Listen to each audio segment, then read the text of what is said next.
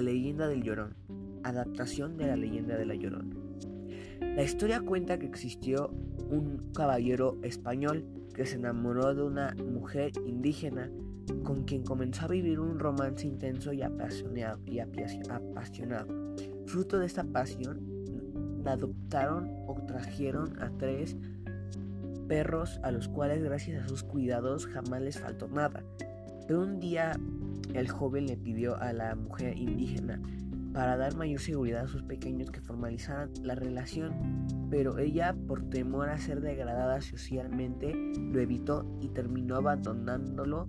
Luego se casó con un caballero español de alta sociedad. Cuando el joven se enteró, dolido y desesperado, asesinó a sus tres perros, los descuartizó y los embolsó y los aventó al río. Luego se ahorcó, se suicidó.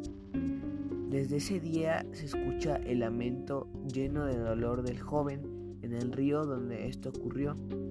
Cuando se fundó el Distrito Federal comenzó a regir un toque de queda a las 10 de la noche y nadie podía, podía salir ya que según varios testimonios de la época se escuchaba un lamento cerca de la Plaza de la Patria y al buscar el origen de esos lamentos veían un hombre vestido enteramente de negro, delgado y que se esfumaba en la presa calles.